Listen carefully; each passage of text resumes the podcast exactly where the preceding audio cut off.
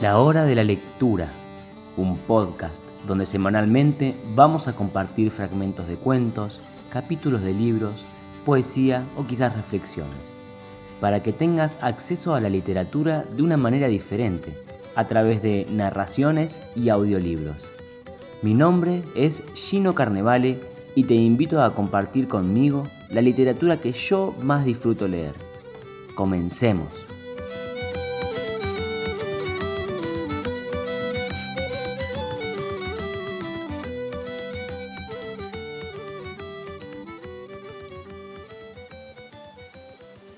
Bienvenidos una vez más a un nuevo episodio de la hora de la lectura.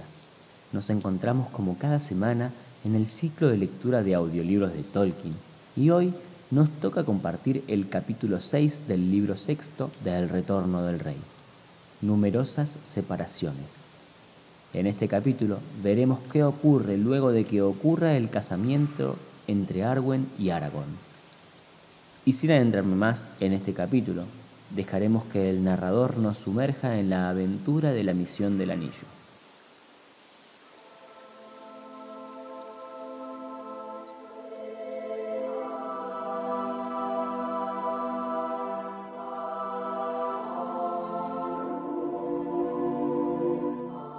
El Señor de los Anillos de J.R.R. Tolkien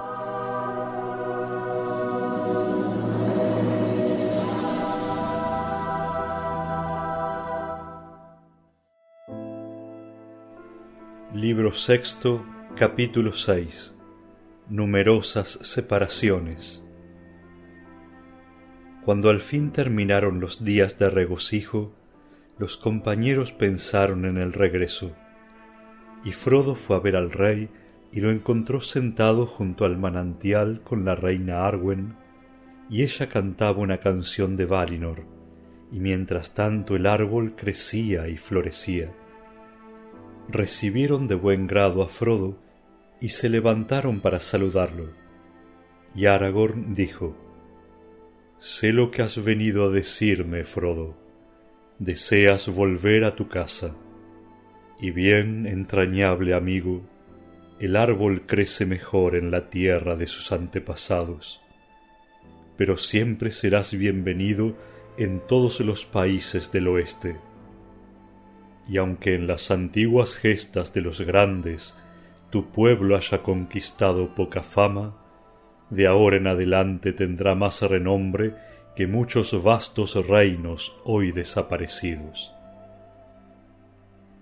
Es verdad que deseo volver a la comarca, dijo Frodo, pero antes quiero pasar por Rivendell, porque si bien nada pudo faltarme en días tan colmados de bendiciones, he echado de menos a Bilbo, y en verdad me quedé triste cuando vi que no llegaba con la comitiva de Elrond.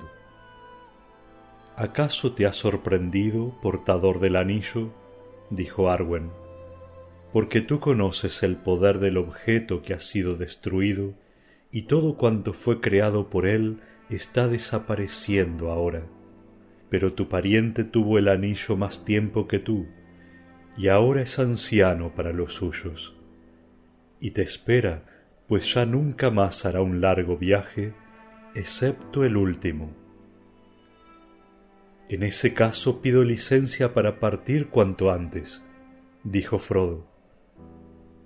Partiremos dentro de siete días, dijo Aragorn, porque yo haré con vosotros buena parte del camino hasta el país de Rohan Dentro de tres días regresará Eomer y se llevará a Theoden a que repose en la marca, y nosotros lo acompañaremos para honrar al caído. Pero ahora, antes de tu partida, deseo confirmarte lo que antes te dijo Faramir. Eres libre para siempre en el reino de Gondor, al igual que todos tus compañeros y si hubiera presentes dignos de vuestras hazañas, os los daré. Pero si deseáis alguna cosa, podéis llevarla, y cabalgaréis con los honores y la pompa de los príncipes de este reino. Pero la reina Arwen dijo Yo te haré un regalo, porque soy la hija de Elrond.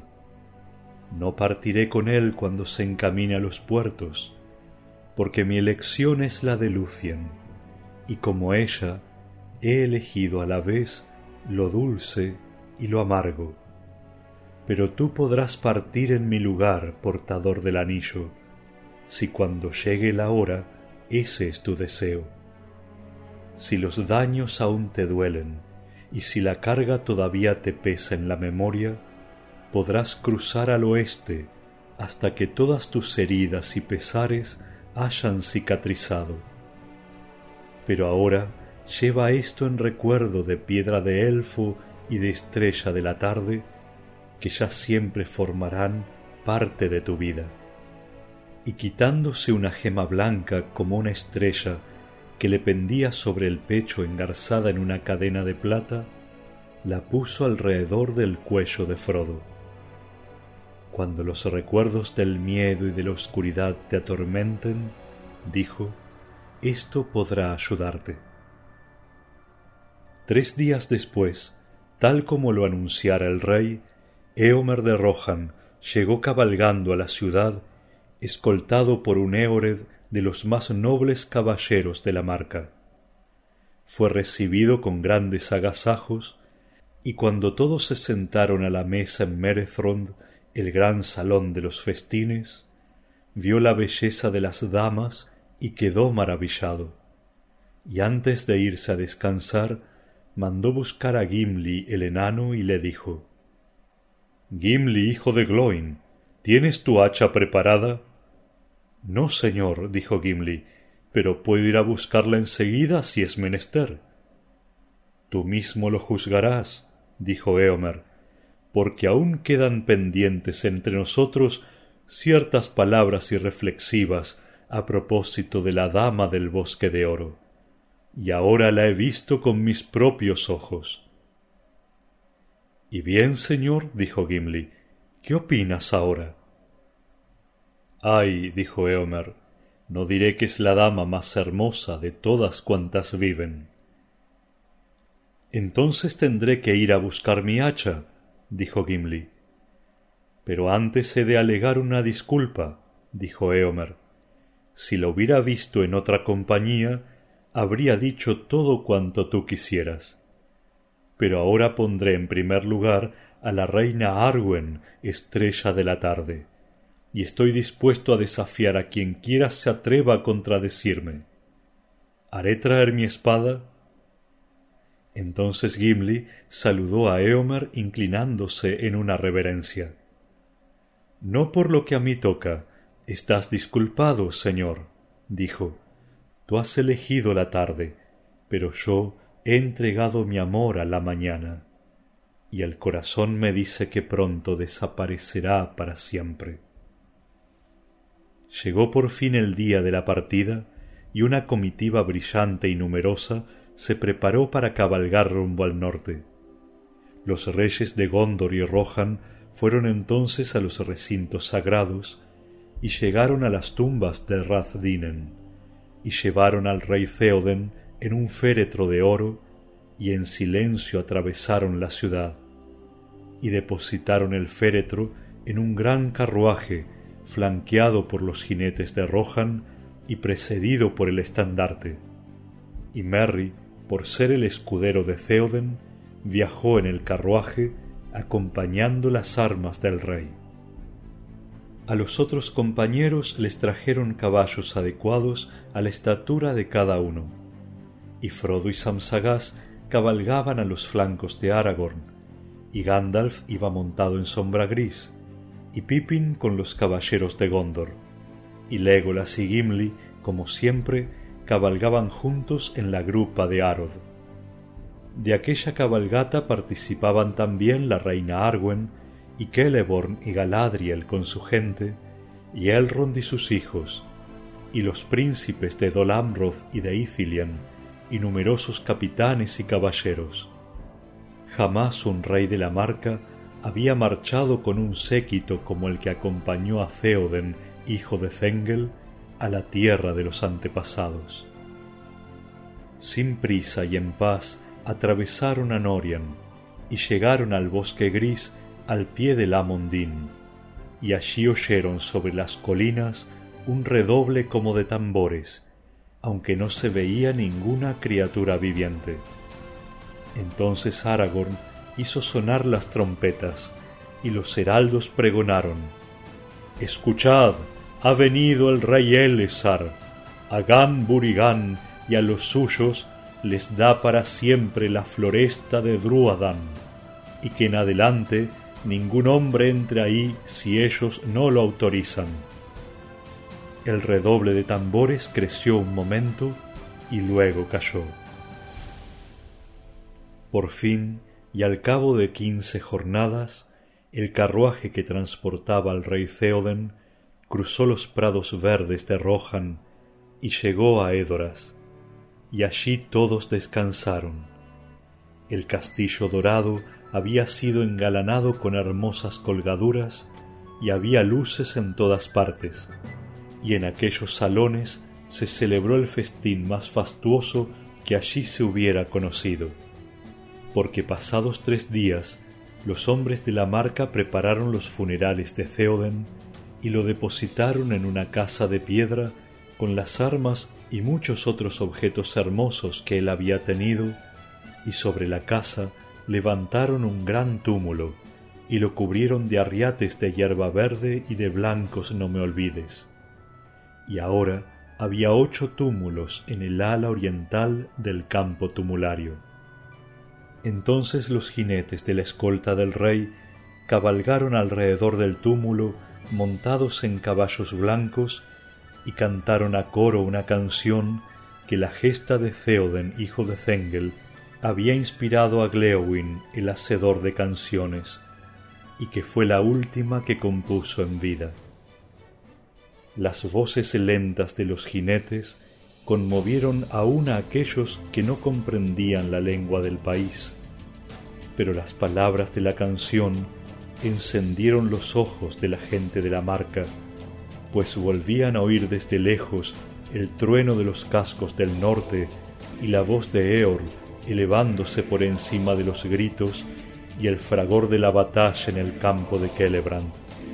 Y proseguía la historia de los reyes, y el cuerno de Helm resonaba en las montañas hasta que caía la oscuridad, y el rey Theoden se erguía y galopaba hacia el fuego a través de la sombra y moría con gloria y esplendor mientras el sol, retornando de más allá de la esperanza, resplandecía en la mañana sobre el Mindolvin.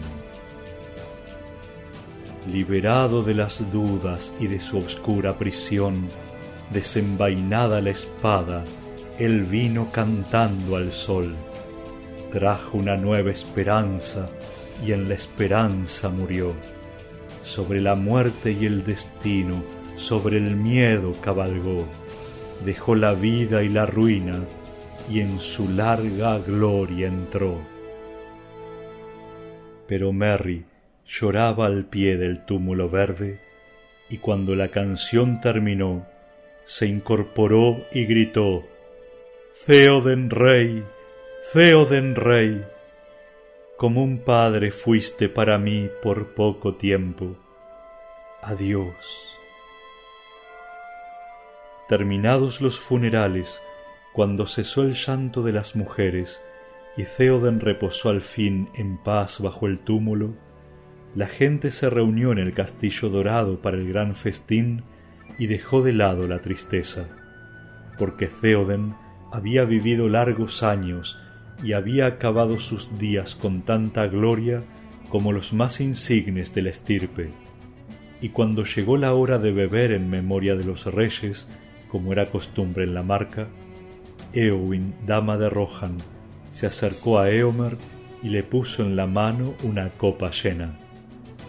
Entonces un trovador y maestro de tradiciones se levantó y fue enunciando, uno a uno y en orden, los nombres de todos los señores de la marca. Eor el joven, y Brego el constructor del castillo, y Aldor, hermano de Baldor el infortunado, y Frea y Frewin y Goldwyn, y Deor y Gram y Helm, el que permaneció oculto en el abismo de Helm cuando invadieron la marca, y así fueron nombrados todos los túmulos del ala occidental, pues en aquella época el linaje se había interrumpido, y luego fueron enumerados los túmulos del ala oriental. Frealaf, hijo de la hermana de Helm, y Leofa, y Walda, y Folka, y Folkwin, y Fengel, y Zengel, y finalmente Theoden. Y cuando Theoden fue nombrado, Eomer vació la copa.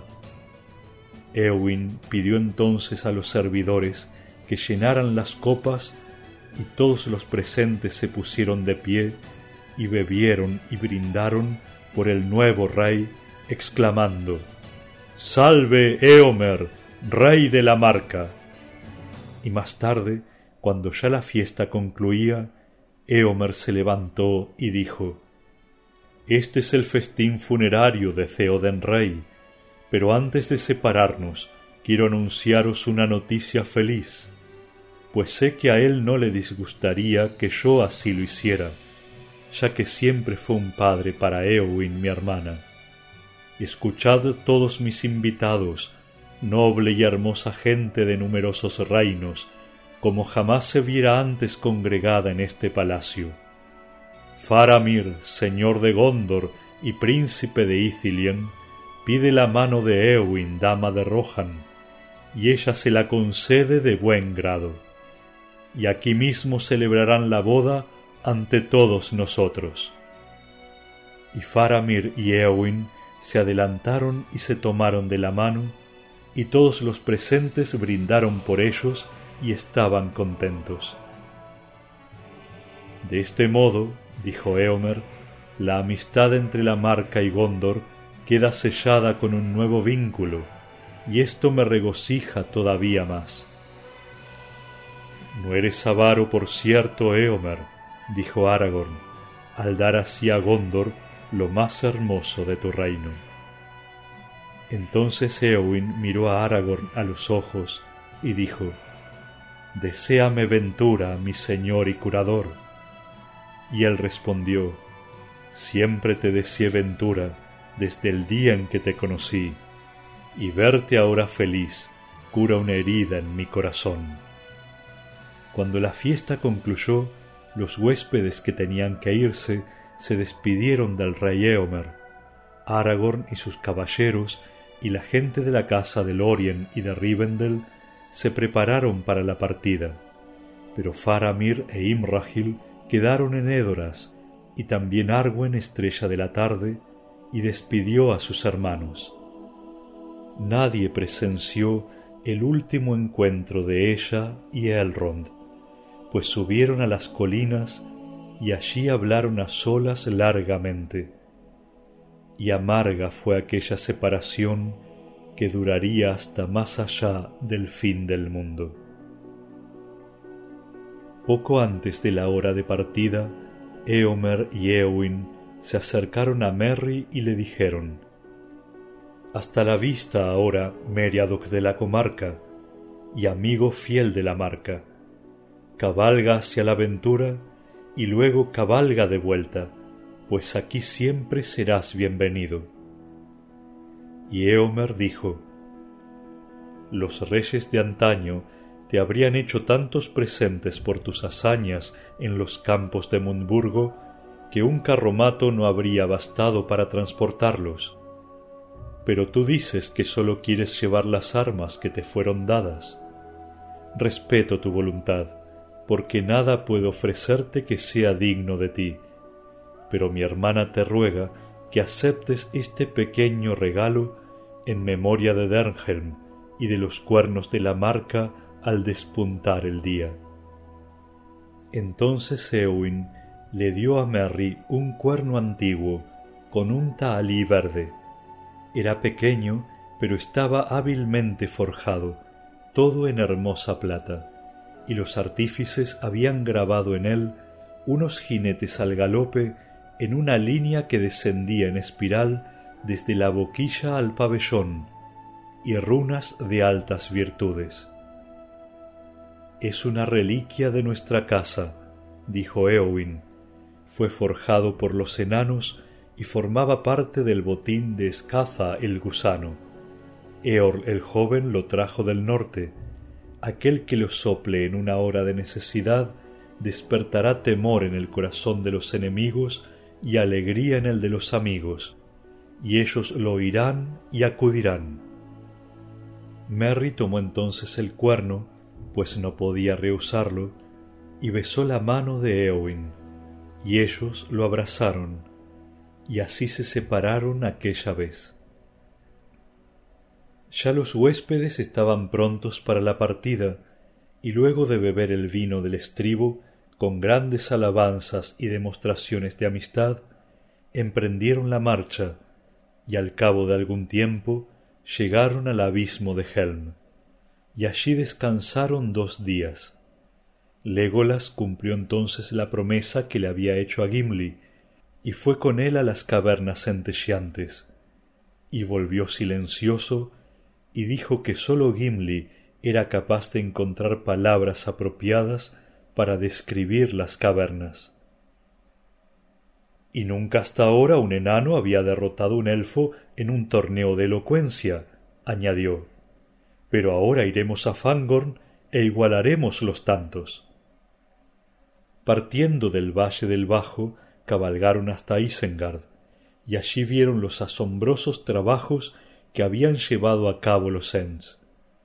El círculo de piedras había desaparecido, y las tierras antes cercadas se habían transformado en un jardín de árboles y huertas, y por él corría un arroyo, pero en el centro había un lago de agua clara, y allí se levantaba aún, alta e inexpugnable, la torre de Orthanc, y la roca negra se reflejaba en el estanque.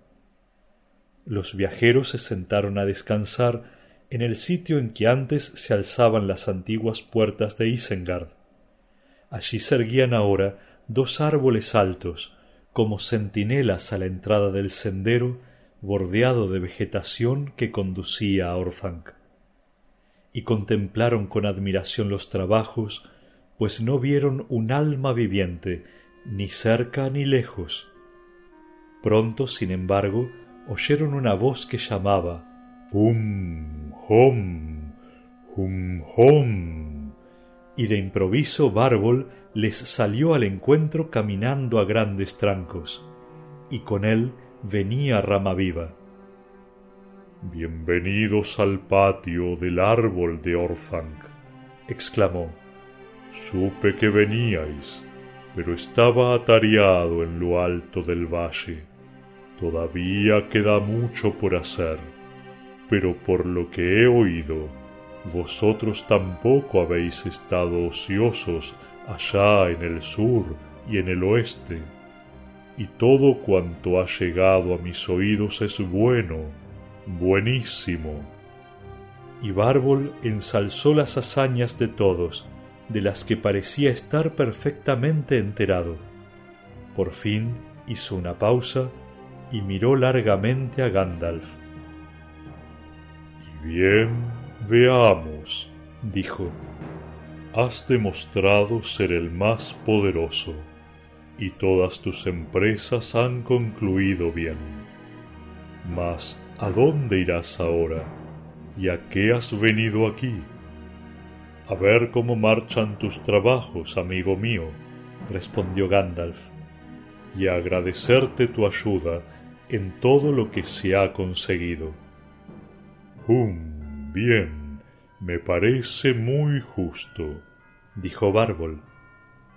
Pues es indiscutible que también los Ents desempeñaron un papel en todo esto, y no sólo dándole su merecido a ese hum, ese mata árboles maldito que vivía aquí, porque tuvimos una gran invasión de esos Burarum, esos ojisainos maninegros, patituertos, lapidíficos, manilargos, carroñosos, sanguinarios, morimai torresinca honda, hum.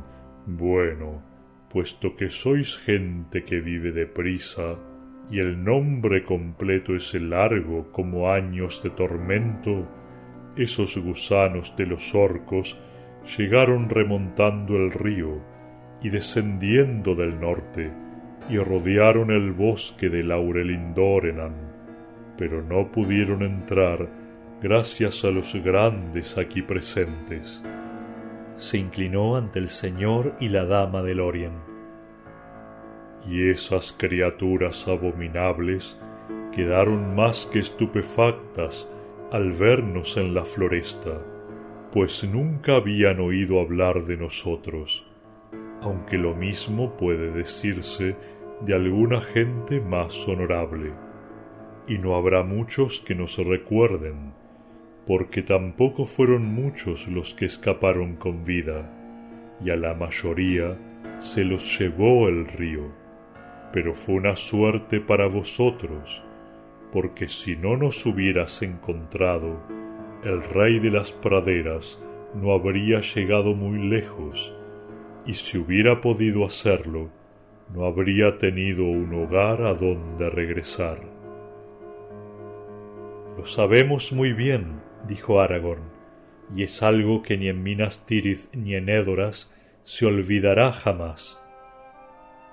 Jamás, dijo Bárbol, es una palabra demasiado larga hasta para mí. Mientras perduren vuestros reinos, querrás decir, y mucho tendrán que perdurar por cierto para que les parezcan largos a los Ents. La nueva edad comienza, dijo Gandalf, y en ella bien puede ocurrir que los reinos de los hombres te sobrevivan, Fangorn, amigo mío. Mas dime ahora una cosa. ¿Qué fue de la tarea que te encomendé? ¿Cómo está Saruman? ¿No se ha hastiado aún de Orfang? No creo que piense que has mejorado el panorama que se ve desde su ventana. Barbol clavó en Gandalf una mirada larga, casi astuta, pensó Merry. Ah, dijo Bárbol, me imaginé que llegarías a eso. Hastiado de Orfang, más castiado al final, pero no tan hastiado de la torre como de mi voz. Hum, me oyó unos largos sermones, o al menos lo que consideraríais largos en vuestra habla. ¿Y entonces por qué se quedó a escucharlos? ¿Has entrado en Orthanc? preguntó Gandalf. Hum, no, no en Orthanc, dijo Bárbol, pero se asomaba a la ventana y escuchaba, porque sólo así podía enterarse de alguna noticia, y detestaba oírme, lo consumía la ansiedad, y te aseguro que las escuchó todas y bien pero agregué muchas cosas para que reflexionara. Al fin estaba muy cansado, siempre tenía prisa, y esa fue su ruina. Observo, mi buen Fangorn, dijo Gandalf, que pones cuidado en decir vivía, fue, estaba. ¿Por qué no en presente? ¿Acaso ha muerto? No, no ha muerto hasta donde yo sé, dijo Bárbol. Pero se ha marchado. Sí, se fue hace siete días. Lo dejé partir. Poco quedaba de él cuando salió arrastrándose, y en cuanto a esa especie de serpiente que lo acompañaba, era como una sombra pálida. Ahora no vengas a decirme, Gandalf, que te prometí retenerlo encerrado, pues ya lo sé. Pero las cosas han cambiado desde entonces, y lo mantuve encerrado hasta que yo mismo tuve la certeza de que ya no podía causar nuevos males. Tú no puedes ignorar que lo que más detesto es ver enjaulados a los seres vivos, ni aun a criaturas como ésta tendría yo encerradas, excepto en casos de extrema necesidad. Una serpiente desdentada puede arrastrarse por donde quiera. Quizá tengas razón, dijo Gandalf, pero creo que a esa víbora aún le queda un diente, pues tenía el veneno de la voz, y sospecho que te persuadió aún a ti, Bárbol, pues conocía tu lado flaco. Y bien, ahora se ha ido y no hay más que hablar. Pero la torre de Orthanc vuelve a manos del rey a quien pertenece, aunque quizá no llegue a necesitarla. Eso se verá más adelante, dijo Aragorn, pero todo este valle le doy a los Ents para que hagan con él lo que desean, siempre y cuando vigilen la torre de Orthanc y se aseguren de que nadie penetre en ella sin mi autorización. Está cerrada, dijo Bárbol. Obligué a Saruman a que la cerrara y me entregara las llaves. Ramaviva las tiene. Ramaviva se inclinó como un árbol combado por el viento y entregó a Aragorn dos grandes llaves negras muy trabajadas, unidas por una argolla de acero. Ahora os doy nuevamente las gracias, dijo Aragorn, y os digo adiós. Ojalá vuestro bosque crezca y prospere otra vez en paz. Y cuando hayáis colmado este valle al oeste de las montañas, donde ya habitasteis en otros tiempos, habrá aún mucho espacio libre. El rostro de Bárbol se entristeció. Las florestas pueden crecer, dijo, los bosques pueden prosperar, pero no los Ents. No tenemos hijos Ents. Sin embargo, quizá ahora vuestra búsqueda tenga un nuevo sentido, dijo Aragorn. Se os abrirá tierras en el este que durante largo tiempo permanecieron cerradas. Pero Bárbol meneó la cabeza y dijo, Queda lejos, y en estos tiempos hay demasiados hombres por allá, pero estoy olvidando la hospitalidad y la cortesía. ¿Queréis quedaros y descansar un rato?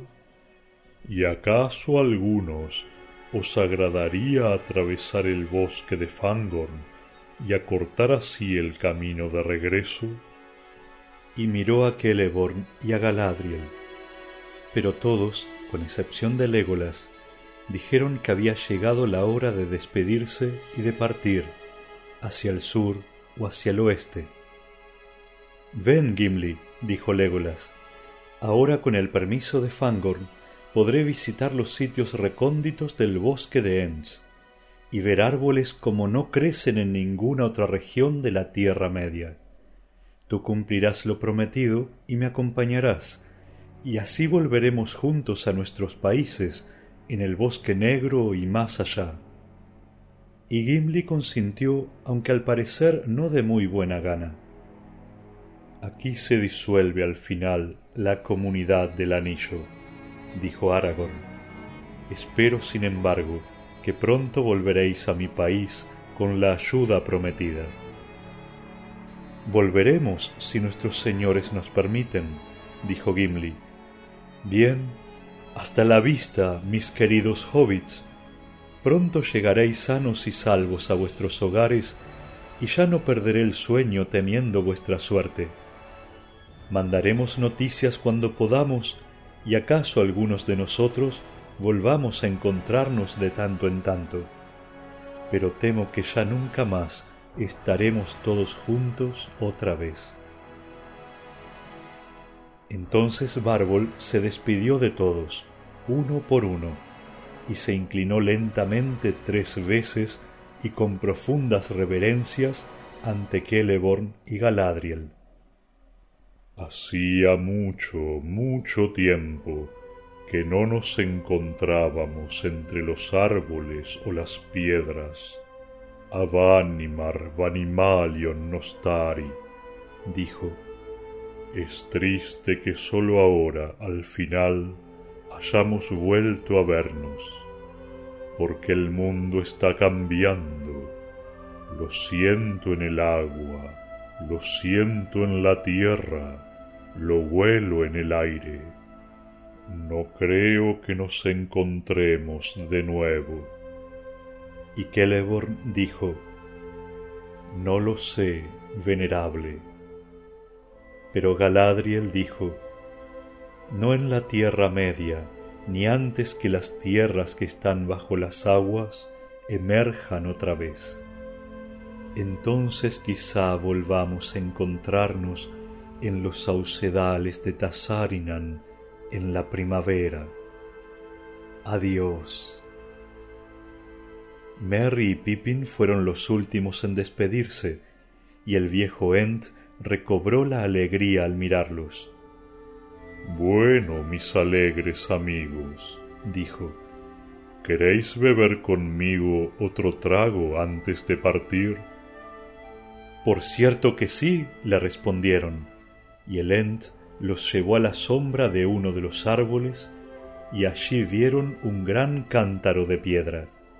Y Bárbol llenó tres tazones y bebieron. Y los hobbits vieron los ojos extraños del Ent que miraba por encima del borde del tazón. Cuidado, cuidado, dijo Bárbol, porque ya habéis crecido desde la última vez que os vi. Y los hobbits se echaron a reír y vaciaron de un trago los tazones. Y bien, adiós, continuó Bárbol. Y si en vuestra tierra tenéis alguna noticia de las ens mujeres, enviadme un mensaje. Luego saludó a toda la comitiva moviendo las grandes manos y desapareció entre los árboles. Ahora, camino al paso de Rohan, los viajeros galopaban más rápidamente, y al fin, muy cerca del lugar en que Pippin había mirado la piedra de Orthanc, Aragorn se despidió. Esta separación entristeció a los hobbits, porque Aragorn nunca los había defraudado y los había guiado en muchos peligros. Me gustaría tener una piedra con la que pudiese ver a los amigos, dijo Pippin, y hablar con ellos desde lejos. Ya no queda más que una que podría servirte, respondió Aragorn pues lo que veríais en la piedra de Minas Tirith no te gustaría nada. Pero la Palantir de Orthanc la conservará el rey, y así verá lo que pasa en el reino y qué hacen los servidores. Porque no olvides, Peregrin Tuk, que eres un caballero de Gondor, y no te he liberado de mi servicio.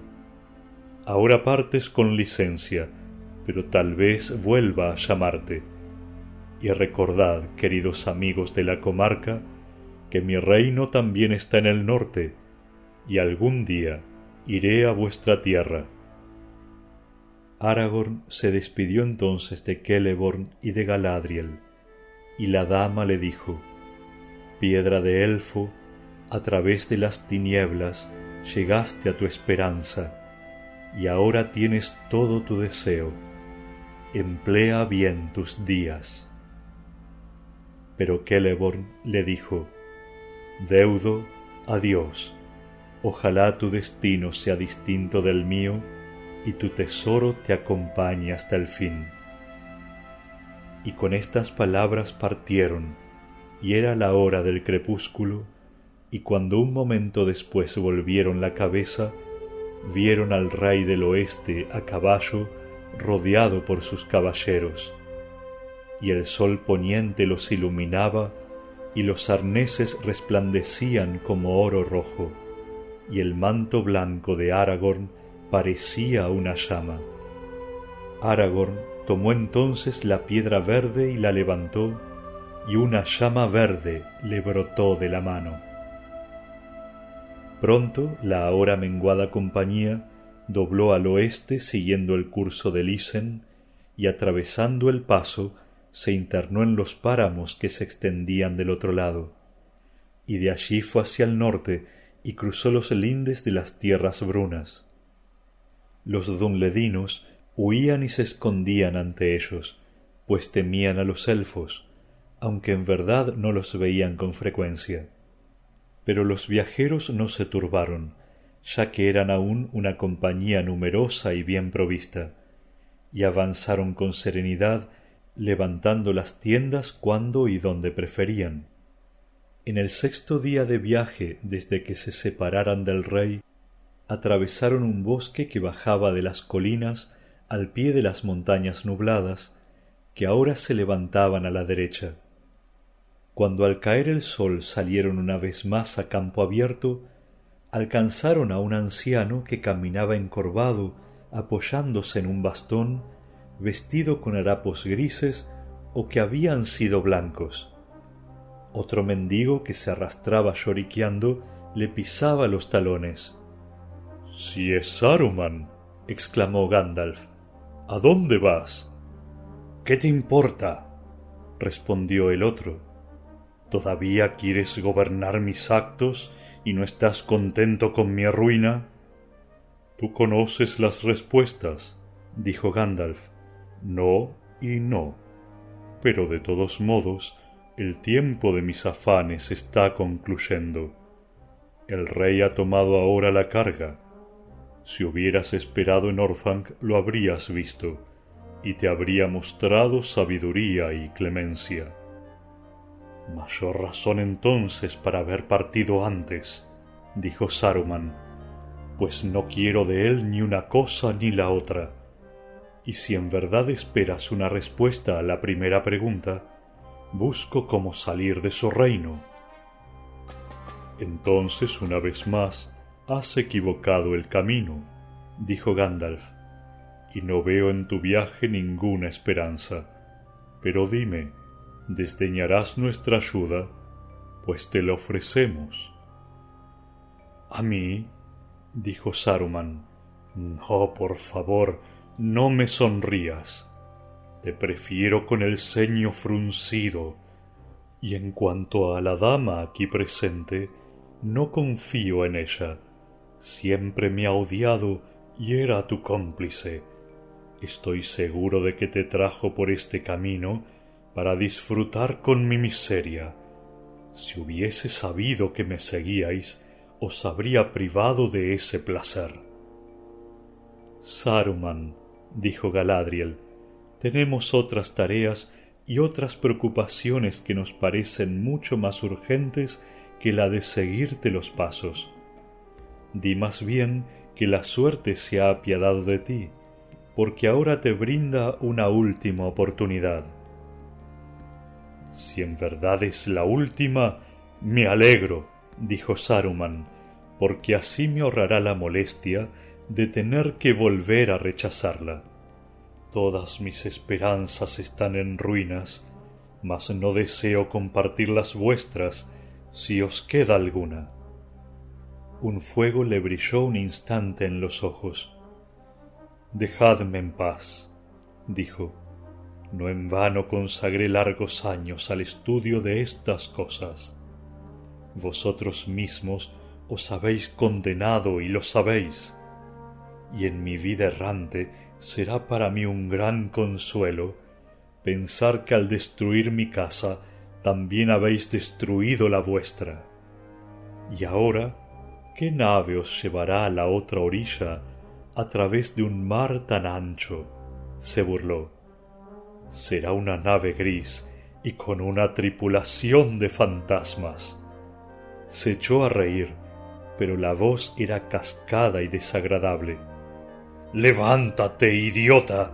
le gritó al otro mendigo que se había sentado en el suelo y lo golpeó con el bastón. Media vuelta. Si esta noble gente va en nuestra misma dirección, nosotros cambiaremos de rumbo. Muévete o te quedarás sin el pan duro de la cena. El mendigo dio media vuelta y pasó junto a él encorvado y gimoteando. Pobre viejo Grima, pobre viejo Grima, siempre castigado y maldecido. Cuánto lo odio. Ojalá pudiera abandonarlo. Abandónalo entonces, dijo Gandalf. Pero lengua de serpiente, con los ojos sanguinolientos y aterrorizados, echó una breve mirada a Gandalf y luego, arrastrando los pies rápidamente, fue detrás de Saruman. Y cuando los dos miserables pasaban junto a la compañía, vieron a los hobbits, y Saruman se detuvo y les clavó los ojos, pero ellos lo miraron con piedad. Así que también vosotros habéis venido a regodearos, mis alfeñiques. No os preocupa lo que le falta a un mendigo, ¿no? Porque tenéis todo cuanto queréis, comida y espléndidos vestidos, y la mejor hierba para vuestras pipas. Oh sí, lo sé, sé de dónde proviene. ¿No le daríais a un mendigo lo suficiente para llenar una pipa? ¿No lo haríais? Lo haría si tuviese, dijo Frodo. Puedes quedarte con toda la que me queda, dijo Merry entonces. Si esperas un momento. Se apeó del caballo y buscó en la alforja de la montura. Luego le extendió a Saruman un saquito de cuero. Quédate con todo lo que hay, dijo. Te lo cedo gustoso. La encontré entre los despojos de Isengard. Mía, mía, sí, y a buen precio la compré, gritó Saruman arrebatándole la tabaquera. Esto no es más que una restitución simbólica, porque tomaste mucho más, estoy seguro. De todos modos, un mendigo ha de estar agradecido cuando un ladrón le devuelve siquiera una migaja de lo que le pertenece. Bien, te servirá de escarmiento si al volver a tu tierra encuentras que las cosas no marchan tan bien como a ti te gustaría en la cuaderna del sur. Ojalá por largo tiempo escasee la hierba en tu país. Gracias, dijo Merry. En ese caso, quiero que me devuelvas mi tabaquera, que no es tuya, y ha viajado conmigo mucho y muy lejos. Envuelve la hierba en uno de tus harapos. ¿A ladrón? Ladrón y medio, dijo Saruman volviéndole la espalda a Merry, y dándole un puntapié a lengua de serpiente, se alejó en dirección al bosque. Bueno, lo que faltaba, dijo Pippin. Ladrón. ¿Y qué indemnización tendríamos que reclamar nosotros por haber sido emboscados, heridos y llevados a la rastra por los orcos a través de Rohan? Ah, dijo Sam. Y dijo la compré. ¿Cómo? me pregunto y no me gustó nada lo que dijo de la cuaderna del sur. Es hora de que volvamos. Por cierto que sí, dijo Frodo, pero no podremos llegar más rápido si antes vamos a ver a Bilbo. Pase lo que pase, yo iré primero a Rivendell. Sí, creo que sería lo mejor, dijo Gandalf. Pero pobre Saruman, temo que ya no se pueda hacer nada por él no es más que una piltrafa. A pesar de todo, no estoy seguro que Bárbol esté en lo cierto. Sospecho que aún es capaz de un poco de maldad mezquina y en menor escala. Al día siguiente se internaron en las tierras brunas septentrionales, una región ahora deshabitada, aunque verde y apacible. Septiembre llegó con días dorados y noches de plata y cabalgaron tranquilos hasta llegar al río de los cisnes y encontraron el antiguo vado al este de las cascadas que se precipitaban en los bajíos. A lo lejos, hacia el oeste, se extendían las marismas y los islotes envueltos en niebla, y el río que serpenteaba entre ellos iba a volcarse en el aguada gris. Allí entre los juncales había muchos cisnes. Así entraron en Eregion, y por fin una mañana hermosa centelló sobre las brumas.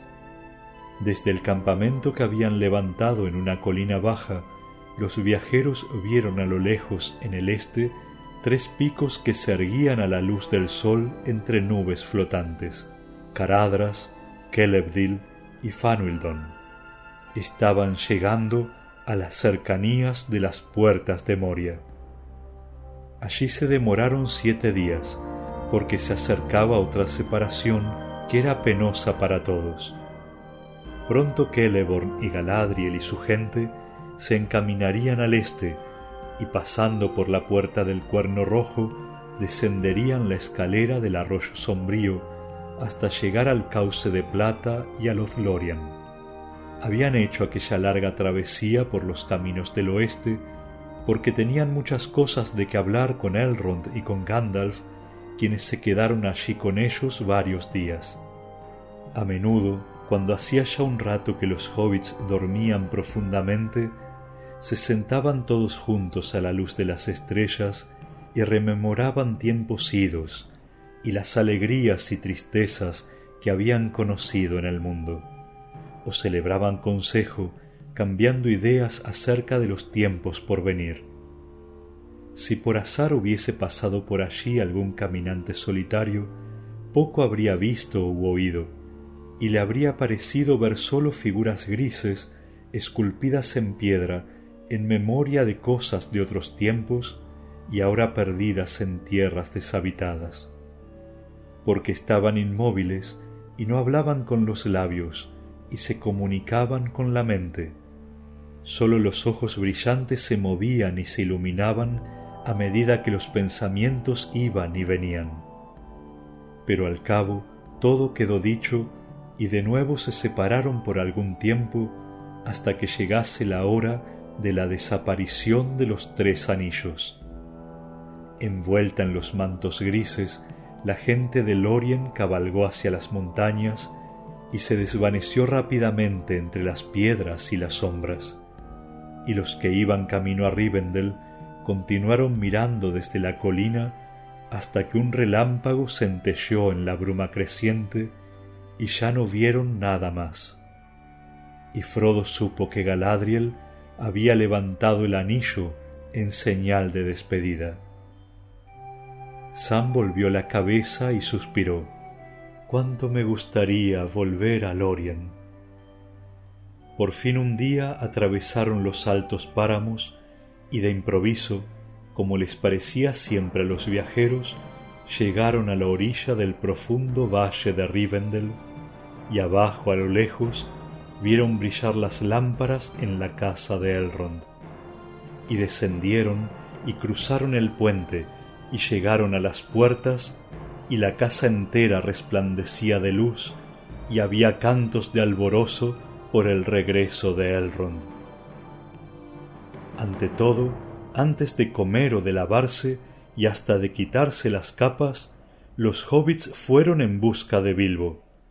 Lo encontraron solo en la pequeña alcoba, atiborrada de papeles y plumas y lápices. Pero Bilbo estaba sentado en una silla junto a un fuego pequeño y chisporroteante. Parecía viejísimo, pero tranquilo y dormitaba. Abrió los ojos y los miró cuando entraron. Hola, hola. exclamó. Así que estáis de vuelta. Y mañana además es mi cumpleaños. ¡Qué oportunos! ¿Sabéis una cosa? Cumpliré ciento veintinueve, y en un año más, si duro, tendré la edad del viejo Tuk. Me gustaría ganarle, pero ya veremos.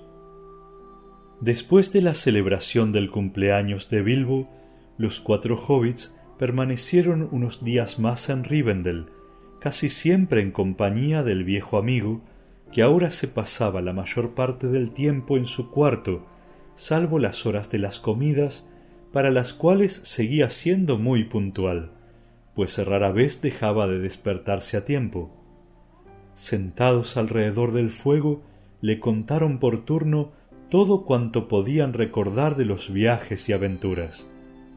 Al principio Bilbo simuló tomar unas notas, pero a menudo se quedaba dormido y cuando despertaba solía decir ¡Qué espléndido! ¡Qué maravilla! Pero ¿por dónde íbamos? Entonces retomaban la historia a partir del instante en que Bilbo había empezado a cabecear. La única parte que en verdad pareció mantenerlo despierto y atento fue el relato de la coronación y la boda de Aragorn. Estaba invitado a la boda, por supuesto, dijo, y tiempo hacía que la esperaba. Pero no sé cómo, cuando llegó el momento, me di cuenta de que tenía tanto que hacer aquí y preparar la maleta es tan fastidioso. Pasaron casi dos semanas, y un día Frodo al mirar por la ventana, vio que durante la noche había caído escarcha y las telarañas parecían redes blancas. Entonces supo de golpe que había llegado el momento de partir y de decirle adiós a Bilbo. El tiempo continuaba hermoso y sereno después de uno de los veranos más maravillosos de que la gente tuviese memoria. Pero había llegado octubre y el aire pronto cambiaría y una vez más comenzarían las lluvias y los vientos. Y aún les quedaba un largo camino por delante. Sin embargo, no era el temor al mal tiempo lo que preocupaba a Frodo. Tenía una impresión como de apremio, de que era hora de regresar a la comarca. Sam sentía lo mismo, pues la noche anterior le había dicho Bueno, señor Frodo, hemos viajado mucho y lejos, y hemos visto muchas cosas, pero no creo que hayamos conocido un lugar mejor que este. Hay un poco de todo aquí, si usted me entiende, la comarca y el bosque de oro, y Gondor, y las casas de los reyes, y las tabernas y las praderas, y las montañas, todo junto. Y sin embargo, no sé por qué pienso que convendría partir cuanto antes. Estoy preocupado por el tío, si he de decirle la verdad. Sí, un poco de todo, Sam, excepto el mar, había respondido Frodo y ahora repetía para sus adentros, excepto el mar. Ese día Frodo habló con Elrond y quedó convenido que partiría a la mañana siguiente. Para alegría del hobbit, Gandalf dijo Creo que yo también iré, hasta Bri al menos. Quiero ver a Mantecona. Por la noche fueron a despedirse de Bilbo. Y bien, si tenéis que marcharos, no hay más que hablar, dijo. Lo siento, os echaré de menos. De todos modos, es bueno saber que andaréis por las cercanías. Pero me caigo de sueño. Entonces le regaló a Frodo la cota de Mithril y dardo, olvidando que se las había regalado antes, y también tres libros de erudición que había escrito en distintas épocas garrapateados de su puño y letra, y que llevaban en los lomos rojos el siguiente título Traducciones del élfico por B. B. A Sam le regaló un saquito de oro. Casi el último vestigio del botín de Smaug, dijo. Puede serte útil si piensas en casarte. Sam se sonrojó. A vosotros no tengo nada que daros, jóvenes amigos, les dijo a Merry y Pippin, excepto buenos consejos. Y cuando les hubo dado una buena dosis, agregó uno final según la usanza de la comarca. No dejéis que vuestras cabezas se vuelvan más grandes que vuestros sombreros. Pero si no paráis pronto de crecer, los sombreros y las ropas os saldrán muy caros. Pero si usted quiere ganarle en años al viejo Tuk, dijo Pippin, no veo por qué nosotros no podemos tratar de ganarle a toro bramador. Bilbo se echó a reír y sacó de un bolsillo dos hermosas pipas de boquilla de nácar y guarniciones de plata labrada. Pensad en mí cuando fuméis en ellas, dijo. Los elfos las hicieron para mí, pero ya no fumo y de pronto cabeció y se adormeció un rato, y cuando despertó dijo A ver, ¿por dónde íbamos? Sí, claro, entregando los regalos. Lo que me recuerda ¿Qué fue de mi anillo, Frodo? El que tú te llevaste. Lo perdí, Bilbo querido, dijo Frodo. Me deshice de él, ¿sabes? Qué lástima, dijo Bilbo me hubiera gustado verlo de nuevo. Pero no, qué tonto soy, si a eso fuiste, a deshacerte de él, ¿no? Pero todo es tan confuso, pues se han sumado tantas otras cosas, los asuntos de Aragorn y el concilio blanco y Gondor, y los jinetes y los hombres del sur, y los olifantes. ¿De veras viste uno, Sam? y las cavernas y las torres, y los árboles dorados, y vaya a saber cuántas otras cosas. Es evidente que yo volví de mi viaje por un camino demasiado recto. Gandalf hubiera podido pasearme un poco más. Pero entonces la subasta habría terminado antes que yo volviera, y entonces habría tenido más contratiempos aún. De todos modos, ahora es demasiado tarde, y la verdad es que creo que es mucho más cómodo estar sentado aquí y oír todo lo que pasó. El fuego es muy acogedor aquí, y la comida es muy buena, y hay elfos si quieres verlos. ¿Qué más puedes pedir?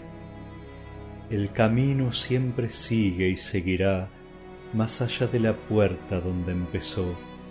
Muy lejos el camino ha llegado ya, otros lo seguirán donde lo he dejado yo. Que ellos emprendan una nueva jornada, mientras yo por fin, con mis pies fatigados, regresaré a la posada iluminada, al sueño y al reposo que tanto deseamos y mientras murmuraba las palabras finales, la cabeza le cayó sobre el pecho y se quedó dormido. La noche se adentró en la habitación y el fuego chisporroteó más brillante, y al mirar a Bilbo dormido, lo vieron sonreír. Permanecieron un rato en silencio y entonces Sam, mirando alrededor y a las sombras que se movían en las paredes, dijo con voz queda No creo, señor Frodo, que haya escrito mucho mientras estábamos fuera. Ya nunca escribirá nuestra historia. En eso Bilbo abrió un ojo, casi como si hubiese oído, y de pronto se despertó. Ya lo veis, me he vuelto tan dormilón, dijo, y cuando tengo tiempo para escribir, solo me gusta escribir poesía. Me pregunto, Frodo, querido amigo, si no te importaría poner un poco de orden en mis cosas antes de marcharte, recoger todas mis notas y papeles y también mi diario, y llevártelos si quieres. Te das cuenta, no tengo mucho tiempo para seleccionar y ordenar y todo lo demás. Que Sam te ayude, y cuando hayáis puesto las cosas en su sitio, volved y les echaré una ojeada. No seré demasiado estricto. Claro que lo haré, dijo Frodo, y volveré pronto, por supuesto. Ya no habrá peligro. Ahora hay un verdadero rey, y pronto pondrá los caminos en condiciones. Gracias, mi querido amigo, dijo Bilbo. Es en verdad un gran alivio para mi cabeza. Y dicho esto, volvió a quedarse dormido. Al día siguiente, Gandalf y los hobbits se despidieron de Bilbo en su habitación, porque hacía frío al aire libre, y dijeron adiós a Elrond y a todos los de la casa. Cuando Frodo estaba de pie en el umbral, Elrond le deseó buen viaje y lo bendijo. Me parece, Frodo, que no será necesario que vuelvas aquí, a menos que lo hagas muy pronto. Dentro de un año, por esta misma época, cuando las hojas son de oro antes de caer, busca a Bilbo en los bosques de la comarca. Yo estaré con él. Nadie más oyó estas palabras y Frodo las guardó como un secreto.